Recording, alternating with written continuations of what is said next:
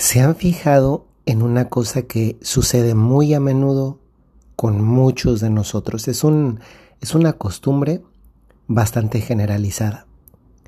Y me refiero a esos momentos de la vida en los que sucede algo desagradable, algo que tiene consecuencias malas en nuestra vida, que nos hace cambiar de humor, que nos causa enojo, que nos hace sufrir. Lo primero que solemos hacer después de la negación, porque es como una reacción natural, el no puede ser que esto está pasando, lo que viene a continuación es inmediatamente buscar un culpable.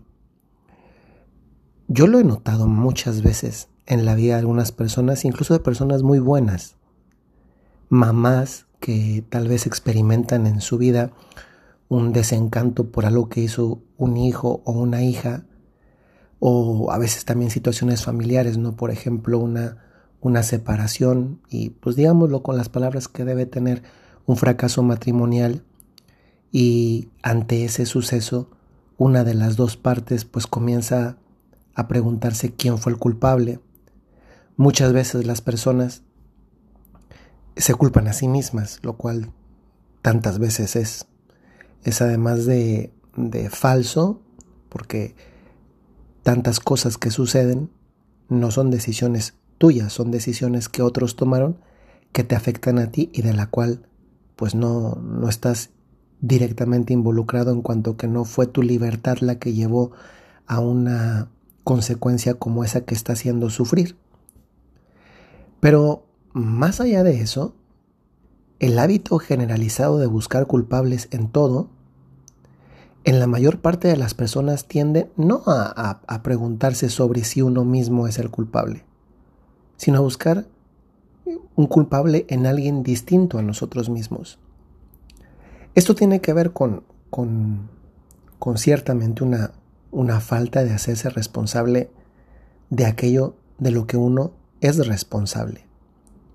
Alguna ocasión hablé de por qué mentimos. Mentimos sustancialmente por dos cosas. La primera, porque aquello que, que es verdad y que dice relación conmigo, pero que es mentira, si lo acepto, los demás van a tener una impresión equivocada de mí. Equivocada según mi percepción, porque en realidad es la percepción correcta.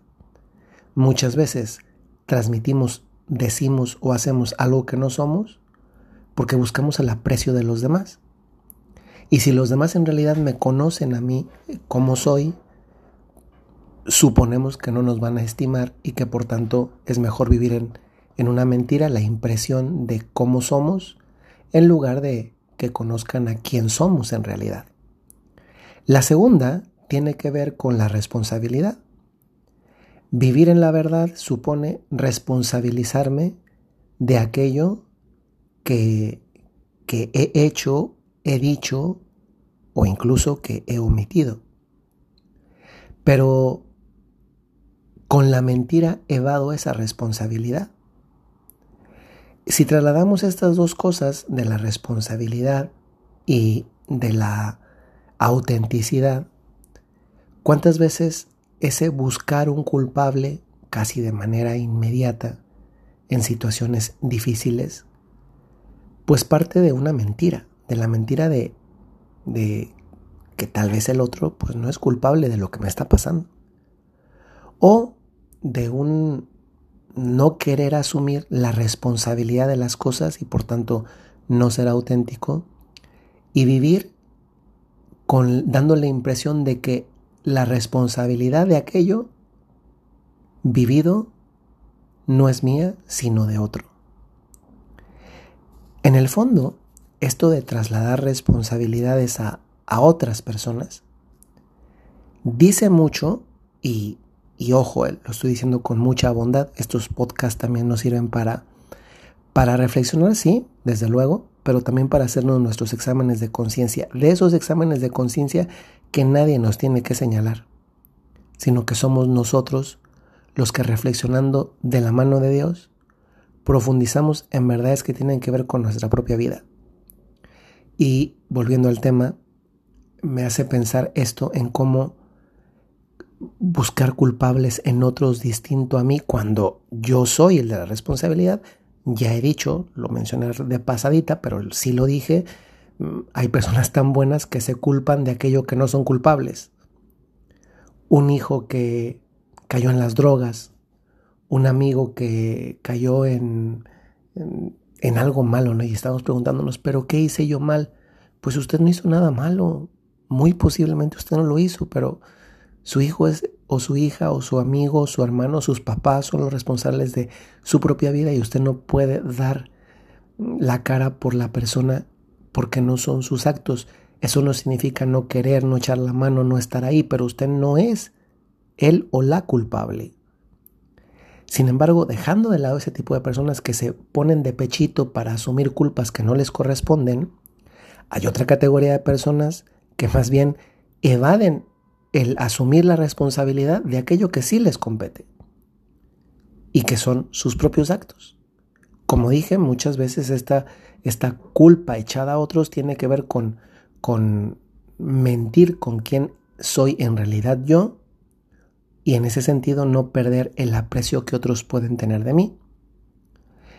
Y esto, que es lo que venía diciendo antes de este paréntesis, tiene que ver en la vida de un ser humano con algo tan esencial como lo es el darse cuenta si está madurando o no.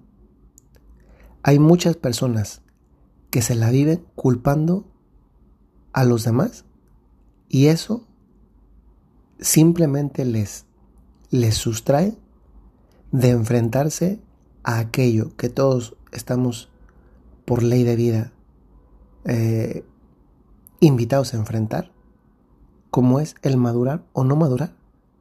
Y la maduración, la madurez humana, también tiene que ver con la responsabilidad que asumo acerca de lo que soy, de lo que hago, de lo que omito, de lo que digo, y si se puede decir así, dado que también hay una responsabilidad ante Dios, también de lo que pienso. Un día, en otras palabras, un día, se nos acaban los culpables. Que si mi mamá, que si mi papá, que si mi cónyuge, que si el gobierno, que si Dios, que si la mala suerte. Y es entonces cuando nos vemos en la necesidad de hacernos responsables de nuestra propia vida. Esto, como venía diciendo, también se llama madurez y no excluye la providencia de Dios. Tantas veces esa situación, en español se dice meter la pata, que es, pues ya te equivocaste. Metiste la pata, asume la responsabilidad sobre eso. Porque quien asume una responsabilidad no solamente es capaz de sacar la pata, es capaz de ir adelante y de aprender de esa metida de pata. ¿Qué aprendo de echar la culpa a otro por haber metido la pata cuando el que metí la pata fui yo? ¿Quién aprende? Además de que es algo injusto. Porque ¿cómo puedo atribuir a otro la responsabilidad de lo que yo en conciencia sé muy bien que fui yo? La culpabilidad, entre comillas, sí nos enfrenta a la responsabilidad, nos confronta también con, con quiénes somos, pero también nos habla de qué tan maduros somos.